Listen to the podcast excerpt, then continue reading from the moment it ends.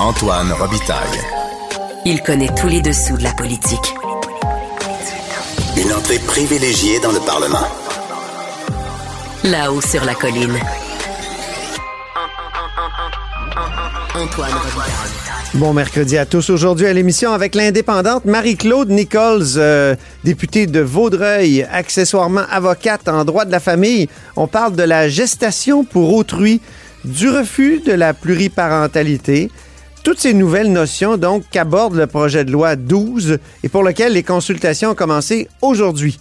Mais d'abord, mais d'abord, on accueille en studio un député spécialiste des transports. Antoine Robitaille. Le véritable troisième lien. Du salon bleu à vos oreilles. Et tout ça sans utilisation des fonds publics. Qu'est-ce qui se passe avec le projet de troisième lien du gouvernement Legault? Euh, Tout le monde se pose la question actuellement, puis on va parler à un de ses promoteurs principaux. Non, c'est une blague.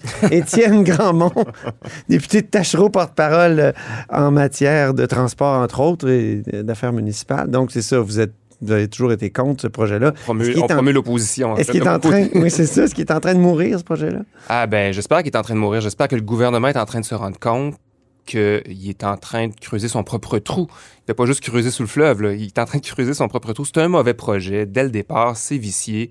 On n'a jamais eu de démonstration qu'il y avait un réel besoin. On comprend qu'il y a des gens qui le veulent, mais des gens qui l'utiliseraient s'il s'ouvrait demain matin, sans compter sur l'étalement urbain qui est appréhendé, euh, associé à une nouvelle infrastructure de transport. Euh, donc, il n'y a jamais eu une évaluation des besoins. Puis, évidemment, aussi, on n'a jamais évalué c'est quoi les opportunités qu'on a, c'est quoi le type de projet qui pourrait répondre à ça. La CAQ a tout le temps mis ça de côté, elle s'est entêtée. C'est un projet très idéologique pour la CAQ. Les, euh, les études sur la qualité de l'air à Québec, est-ce que c'est ça qui, est en train de plomber finalement ce projet-là? Parce que ça serait assez polluant comme projet, troisième lien. C'est clair. Puis ben, Même un- des autos électriques. C'est hein? un, des, c'est un des éléments qui, d'après moi, commence à, à poser problème, même pour la CAQ. Là. Effectivement, la- quand la, la direction régionale de santé publique euh, de la capitale nationale sort, quand le directeur sort puis dit on, a, on remarque que pour la basse ville de Québec, puis même la haute ville de Québec, on a des enjeux de particules fines. Puis je le rappelle au bénéfice des, euh, des auditeurs, mais ces particules fi- fines-là sont rendues tellement fines qu'elles s'en vont jusque très profondément dans le cerveau, dans les poumons. Il y a des liens avec des maladies euh, importantes liées à ça. Donc, euh, quand le directeur sort et dit on a un problème, puis que le principal coupable sur l'émi- sur l'émission de, particules fines, c'est le transport, puis que le troisième lien, on sait très bien que ça va générer encore plus de transport, on a un problème. Puis, comme vous l'avez dit, euh, contrairement à ce que la, ministre Guilbeault avait dit en Chambre, les voitures électriques risquent de produire davantage de particules fines parce qu'ils sont plus lourds. Des batteries, là, c'est c'est du stock, c'est vraiment lourd, c'est plus lourd qu'une voiture traditionnelle. Euh, puis en ayant des voitures plus lourdes, on a des pneus plus larges aussi pour moins endommager la chaussée, je comprends. Et donc ça aussi, ça génère davantage de poussière. Donc c'est encore plus de pollution potentiellement pour les gens. Ça, c'est le premier argument. Je pense que c'est en train de faire réaliser à bien du monde que ce projet-là n'est pas bon. Mais il y a l'inflation aussi, la surchauffe actuellement. Le pont des lots tourtes, on a vu comment ça a explosé les coûts. Euh, le tunnel Hippolyte, le Louis-Hippolyte Lafontaine à Montréal, ça aussi, ça a explosé de façon incroyable. 150% d'augmentation des coûts là, pour le tunnel à Montréal. 150% de 6,5 milliards, là, on est rendu dépasser la première estimation qu'on avait eue à 10 milliards. Ça aussi, c'est important. Donc, Ça serait beaucoup plus que 10 milliards, hein, un, un troisième lien, c'est sûr, autoroutier. là. Ben, écoutez, je- le tunnel Louis-Hippolyte Lafontaine, c'est la réfection d'un tunnel existant, puis il fait 2 km. Là, on parle de creuser un nouveau tunnel dans une faille géologique où les enjeux techniques vont être nombreux. Et ce tunnel-là va faire 9 km de long. Ouais. Je comprends pas comment on peut arriver à une estimation de 6,5 milliards de dollars de façon réaliste. faut être assez créatif. Faut, faut ou euh, avoir beaucoup d'espoir. Mon- Ouais. J'ai entendu que l'espoir, c'était un choix. Euh, je sais pas s'ils croient vraiment qu'ils peuvent atteindre ce chiffre-là, euh, mais ça me semble complètement farfelu. Là. Mais euh, qu'est-ce qu'on fait à la place? Est-ce qu'il y aurait pas quelque chose à faire? Parce que Québec solidaire, à un moment donné, a dit avec Catherine Dorion, votre prédécesseur dans Tachereau, on est parlable pour un projet qui serait entièrement consacré au transport en commun. Après ça, c'est dédié. euh, ça n'avait pas passé au caucus. On était là, on voulait plus du tout de projet euh, sous-fluvi- sous-fluvial. Euh, vous, maintenant, vous en êtes où? Moi, je, je, je vois que d'autres villes dans le monde font des choix bien différents des nôtres. Euh, Amsterdam, Copenhague, c'est entouré d'eau. Euh, ils ont pris l'habitude de maintenir leur service de traverse fluviale ou les traverses, les traversiers, euh, puis en faire des, des bons systèmes de transport en commun. Parce que ça peut être ça. Québec est sur le bord de l'eau. On a deux traversiers dont un est à peu près tout le temps pressé à, prêté à l'île aux coudes. Là, même cette semaine, on a eu un moment où il n'y avait même plus de non. Des gens, y des gens aujourd'hui même là, qui m'en ont parlé, qui se sont retrouvés au quai, euh, paquette, puis pas pouvoir traverser. Qu'est-ce qu'ils font? Ils sont obligés de louer une communauté, faire le tour par, euh, par le pont. Ça n'a aucun sens. On n'a pas de bonne politique de traversier au Québec. La STQ au Québec, la Société des traversiers C'est une Québec, catastrophe. c'est une catastrophe. Et la ministre responsable de la STQ, c'est Geneviève Guilbeault. Pour vrai, là, j'attends encore, je vais la talonner là-dessus prochainement, c'est clair. Euh, j'attends une vraie politique de développement euh, et de maintien des actifs de nos traversiers au Québec. Ça, c'est vrai à Québec. Il n'y a pas un Mais- chantier naval là, demandez- qui est ben toujours oui, à la plus, recherche de contrats? Demandez, demandez à Pascal Bérubé qu'est-ce qu'il pense de la traverse, de la traverse Matane, euh, à Matane de son côté, puis plus loin encore, c'est hallucinant comme ça ne fonctionne pas bien. Et oui, effectivement, on en produit. Ça, c'est vrai comme pour tous les transports en commun. Le jour où on investit dans le transport en commun plutôt que dans l'industrie automobile, c'est trois fois plus d'argent qui revient au Québec. On produit au Québec des tramways, des métros, des bus, Mm. des vélos et des traversiers.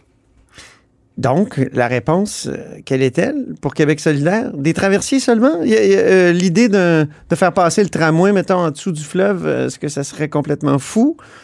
Je pense que c'est le, le projet qui mériterait d'être étudié, mais il faudra encore faire la démonstration que ça vaut la peine. C'est ça, vous n'êtes pas terme- sûr encore. Je dis qu'à court, ben, il faut faire des études. Pour vrai, il faut prendre le projet depuis le début. Je l'ai dit, la CAQ n'a pas fait d'études de besoin. Constatons le besoin, euh, voyons comment on veut développer les vies dans ce secteur-là, comment ça peut effectivement aider des gens à se déplacer. Si le traversier est, amplement suffisant pour l'instant, augmentons la traverse, augmentons la fiabilité du traversier. Si on pense qu'on veut développer, ben, étudions d'autres scénarios, mais il faut toujours avoir un rapport euh, coût-bénéfice. Nous autres, ce qu'on a proposé en campagne électorale, c'était le retour du SRB qui permettrait de faire en sorte qu'à Lévis, les gens se, déplacent de façon plus écologique. C'est beaucoup axé autour du transport euh, automobile là, du côté de Lévis. Il y a juste 4 des gens de là-bas qui prennent le transport en commun, ce qui est très, très faible. Euh, et euh, ce puis aussi, prenons pour acquis que la ville de Lévis est de moins en moins une, juste une banlieue de Québec. C'est aussi une ville qui a sa propre dynamique de déplacement à l'intérieur de, sa fron- de ses frontières. Donc, il y, a, il y a- il y a un besoin de, de- de développer du transport en commun, même du côté de Lévis. Puis après ça, faire une bonne connexion, évidemment, avec le tramway, ça, ça, ça va de soi. Là. Mais pour ce qui est de l'Est, pour l'instant, il y a peu de besoins exprimés. Mais commençons donc par réparer, avoir des bons traversiers fiables, fréquents, peut-être plus rapides aussi. Là. Oui, c'est ça. Euh, le, le- le tramway, vous y avez travaillé, vous, sur le projet de tramway, euh, vous le connaissez bien. Est-ce que, est-ce que vous êtes satisfait avec ce que vous avez vu dans le, dans le budget hier? Euh, ben, ce que je vois, c'est que le projet est toujours en planification, à ma Ouais. compréhension. Donc, euh, on se réserve des sommes pour être capable d'avancer le projet prochainement. Euh, la ville n'a pas soulevé non plus. là. je pense que dans son calendrier, les choses suivent son cours. Il y a des travaux préparatoires. Ils ont en masse euh, d'argent pour être capable de continuer à avancer le projet. On a très, très hâte du côté de, de voir, dans le fond, du côté de la ville aussi, les appels d'offres. En fait, le dévoilement des enveloppes là, pour connaître effectivement le prix là, des, à des différents soumissionnaires.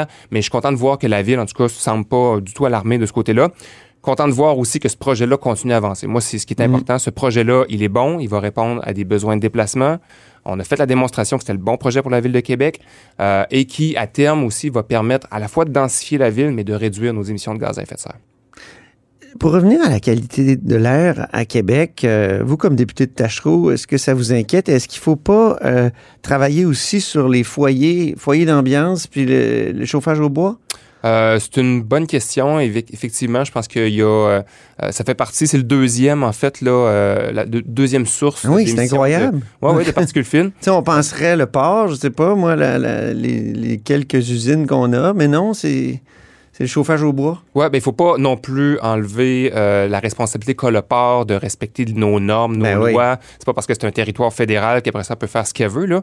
Euh, Il y a déjà eu des tentatives aussi pour l'assujettir aux normes Ça québécoises. n'a pas marché. Ça n'a pas fonctionné. Ça, c'est du fédéralisme, ça. Ouais, je suis assez d'accord avec vous. Fédéraliste dominateur. Non, non, mais c'est ça, ils sont, sont chez nous, ils sont sur Ouais. notre territoire, ils sont dans un, un terrain dit fédéral. La pollution s'en va en territoire québécois. Mm. Puis ils ils ont pas à suivre les normes québécoises. Il y a quelque chose qui, pour vrai, là, euh, m'épate complètement. Comment on peut, par contorsion mentale, arriver à trouver que ce raisonnement-là a du sens? Puis les foyers, les fours à bois, les, les euh, je veux dire, le, le chauffage au bois, Ben, c'est sûr que c'est une source d'émissions euh, importante de particules qu'est-ce qu'on peut fines. faire? Euh, ben, les villes sont en train de réfléchir à avoir des, des, des mesures de contrôle, évidemment. On voit la ville de Montréal, je sais que la ville de Québec réfléchit aussi.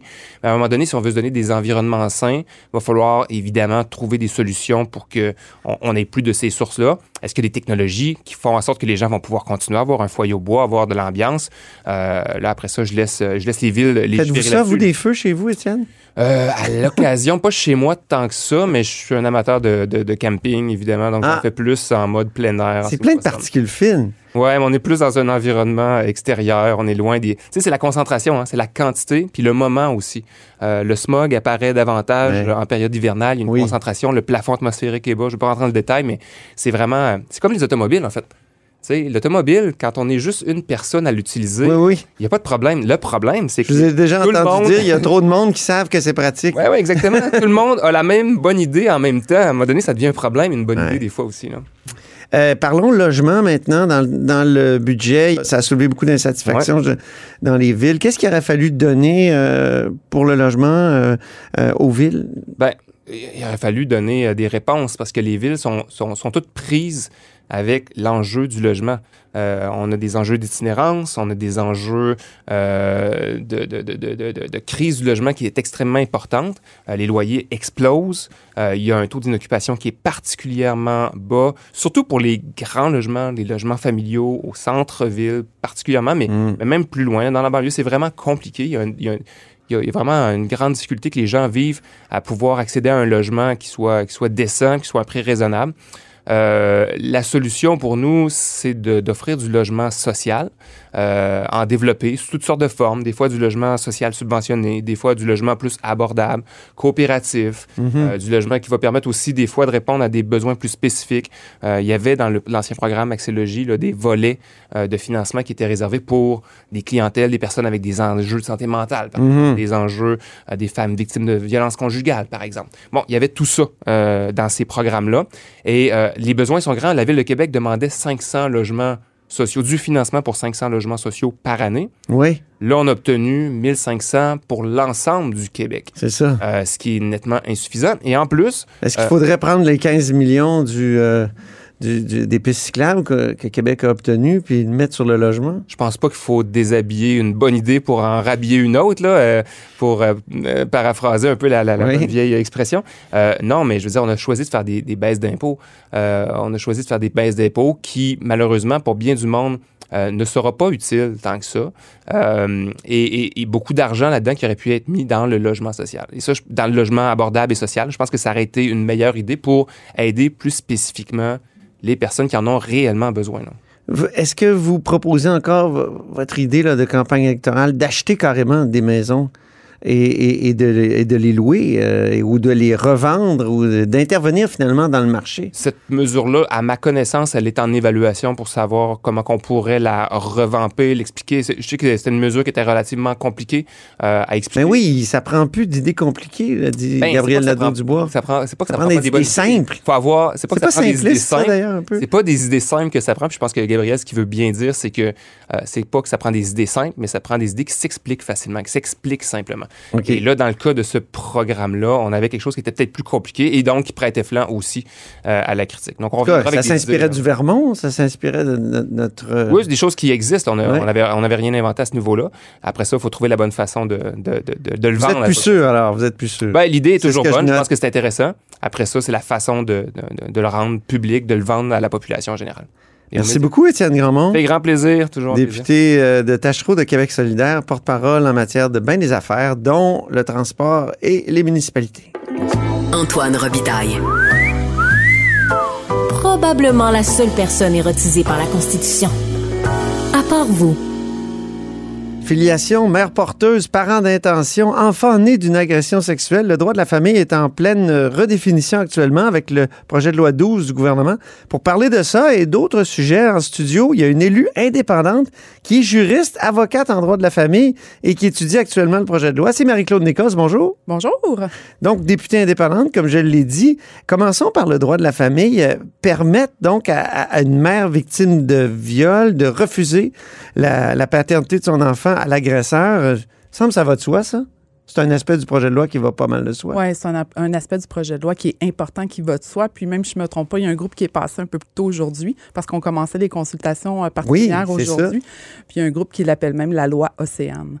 Ah en oui? Référence, ouais, en référence à, à, à l'enfant qui est né euh, suite, euh, suite à un, un viol. Mais c'est complexe, hein, parce que souvent, puis là, souvent, c'est la, la, la, mère qui est la victime parce qu'elle oui. est la victime d'un viol. Puis là, il y a un enfant qui arrive, mais l'enfant, cet enfant-là a des droits aussi. Là. Ben oui. Il y a l'affiliation. A... Fait que c'est vraiment, c'est très, très, très complexe. Le droit de la famille, c'est un droit évolutif. Oui. C'est un droit humain. C'est un droit très émotif. Oui. Euh, J'espère que mon expertise pourra, pourra servir, mais euh, je ne le cacherai pas, ça va vite. Ça va oui. vraiment vite. Là. On a entendu des notaires, des avocats, Maître Sylvie Schirm, euh, qui est vraiment une experte. Euh, le ministre est accompagné euh, par Maître Roy, un notaire qui a déjà écrit beaucoup sur le sujet. Alain Donc, Roy, oui. Oui, Alain Roy. Donc, ça roule. Qui est prof à l'Université de, de Montréal. Et donc, oui, ça roule. Donc, vous qui avez pratiqué en, en droit de la famille, qu'est-ce qu'est-ce que ça vous fait, par exemple, la question des mères porteuses? Il me semble que moi, j'ai étudié brièvement en droit, puis je me souviens que dans le Code civil, c'était écrit le contrat de mère porteuse est nul et non avenu. Il a, ça peut pas, il peut pas avoir un bon contrat de mère porteuse, il ouais, est interdit est, au Québec. Euh, c'est ça, je dis, le droit de la famille est évolutif. Hein, oui. Ça a beaucoup changé. Ma grand-mère ne euh, croirait pas à ça où, où on est rendu aujourd'hui en 2023. Ça. Mais je pense que c'est un droit, c'est là, il faut l'encadrer. Euh, je pense que c'est quelque chose qu'il faut encadrer. On veut pas aller dans la pluri parentalité. Ça, c'est ce que j'ai compris du ministre. Il ne voulait pas aller jusque-là. Puis les avocats aussi qui sont venus euh, donner des avis. Là, c'était pas mal complexe. Il euh, faut toujours garder en tête l'intérêt de l'enfant. Hein, Qu'est-ce que ce serait la pluriparentalité? Expliquez, rappelez-le nous pour les, les, auditeurs. Je vais essayer de simplifier. Je oui. peut-être pas les bons mots euh, parce qu'il y a vraiment un vocabulaire particulier, mais il y a une maman, euh, des parents qui signent un contrat, puis là, ben, on se trouverait, par exemple, avec trois parents, où on pourrait rajouter un autre parent sur le contrat, fait qu'il y aurait quatre parents. Euh, c'est déjà compliqué des fois juste d'avoir oui. euh, juste de définir des droits de garde puis oui. définir euh, en fait des fois définir les droits de garde c'est facile ce qui est le plus difficile c'est par rapport les décisions à l'enfant prendre oui. des décisions par rapport à l'enfant souvent quand un couple se sépare c'est déjà compliqué quelle école il va aller quel sport il va pratiquer fait que là si on embarque quatre parents là-dedans mais, mais, je sais que le ministre n'a pas l'intention d'aller là. Euh... Mais il s'est fait taxer d'étroitesse d'esprit. Euh, J'ai lu ça dans le devoir parce qu'il refusait cette pluriparentalité. Bien, moi, je, moi, je dis peut-être qu'on y arrivera, mais étape par étape. On, euh, moi, je n'ai pas participé au projet de loi 2, euh, mais il y a eu le projet ça, de loi. Ça, c'est le projet de loi précédent oui. qui euh, changeait une partie du droit de la famille. Ouais. Exactement. Puis là, ben, Quelle partie déjà, rappelez-nous? Moi, je n'ai pas siégé au projet de okay, loi 2. okay. Là, et donc, mais là, on est vraiment dans les questions de filiation puis de, oui, de dans les questions. Puis même, on était dans les questions de, de, de dispositions testamentaires.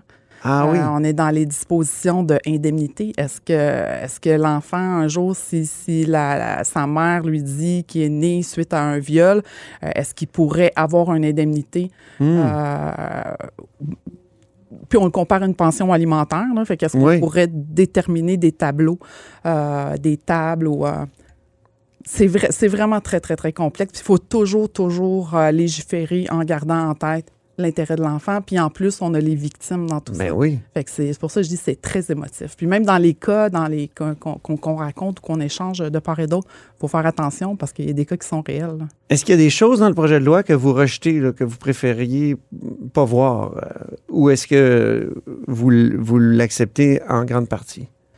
Euh, en, en, grande partie, j'accepte le projet de loi. Je pense, par exemple, qu'il va falloir euh, mieux venir euh, définir certains aspects.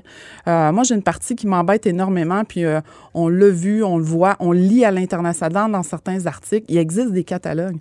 Fait qu'un couple qui veut avoir un enfant, puis je l'invente pas, là. oui ils disent ben va voir au Québec ou va voir au Canada, c'est super facile, c'est pas légiféré, ça C'est un catalogue de quoi?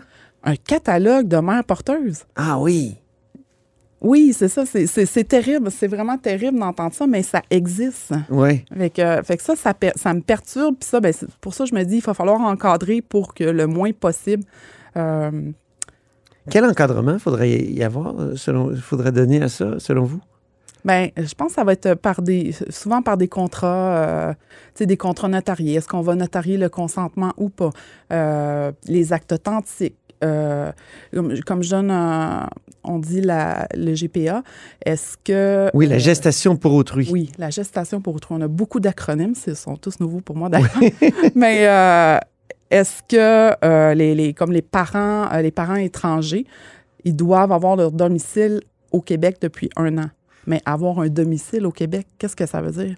Parce hmm. que c'est quelqu'un qui peut se prendre une adresse. Est-ce que ça veut dire qu'il va résider là pendant un an? Il, y a des, il, va toujours avoir. Il y a toujours des Donc, les parents étrangers, c'est ceux qui embauchent une mère porteuse? Oui. Les parents d'intention aussi? Les parents d'intention. Les parents d'intention étrangers. OK. Donc, eux doivent avoir un domicile au Québec pendant au moins un an pour pouvoir euh, pour pouvoir euh, faire affaire, à, faire, affaire. Hein? C'est, mm-hmm. c'est à la limite. Ben oui. Ben, c'est un contrat. C'est un contrat. Mais donc, c'est un, un, contrat. gré à gré. Mais là, le Code civil va être changé. Ah, je parlais de mon, de mon souvenir là, tout à l'heure du ah contrat de mère porteuse nulle et non advenue. Ça, ça va être changé. Ah oui, le, Code civil. Donc, ça va être permis, les contrats. du Code civil, là, on rentre même dans le droit successoral. Ah oui, c'est ça. Les dispositions testamentaires. Puis, est-ce que la rémunération va être permise? La rémunération n'est pas permise. OK. Donc, on peut rembourser des dépenses, d'après ce que j'ai compris. on peut rembourser des dépenses, mais la rémunération n'est pas permise. OK. Pourquoi, d'ailleurs? ben, J'imagine que c'est parce qu'on ne serait pas capable de, l'encadrer ou... Euh, ben, même encore là, je trouve ça délicat de dire combien ça vaut la vie d'un enfant. C'est euh, ça qui est... Est-ce qu'il y a des parents plus riches ou des parents moins riches. moi, je pense que ça va trop loin si on, se rend jusque-là. Donc, vous, vous l'acceptez quand même, la gestation pour autrui, comme euh, éthiquement, là, comme, comme élu. Oui, il a fallu que j'ai fait beaucoup de lectures sur le sujet parce que c'était pas un, c'est pas, euh, je suis pas super familière. Euh, mais oui, je pense qu'on est rendu là. Puis tant qu'à voir que ça se passe dans l'illégalité, que ça se passe, ben on est peut-être venu justement de venir l'encadrer. De l'encadrer. Il vous reste combien de, de jours de consultation? Euh, ben, c'est parce qu'on n'est pas en continu. Comme on a commencé aujourd'hui, on n'en a pas demain, on en a la semaine prochaine, mais on, a, on, a, euh, on en a encore pour, euh, je pense, c'est deux semaines dans les consultations particulières. Parlons de politique maintenant. C'est Henri Sainte-Anne, votre ancien parti, le Parti libéral, en a mangé toute une. Est-ce que le Parti libéral a mérité sa défaite dans Saint-Henri-Sainte-Anne, dans l'élection partielle? Bon, ça, c'est des sujets très délicats, là, puis évidemment.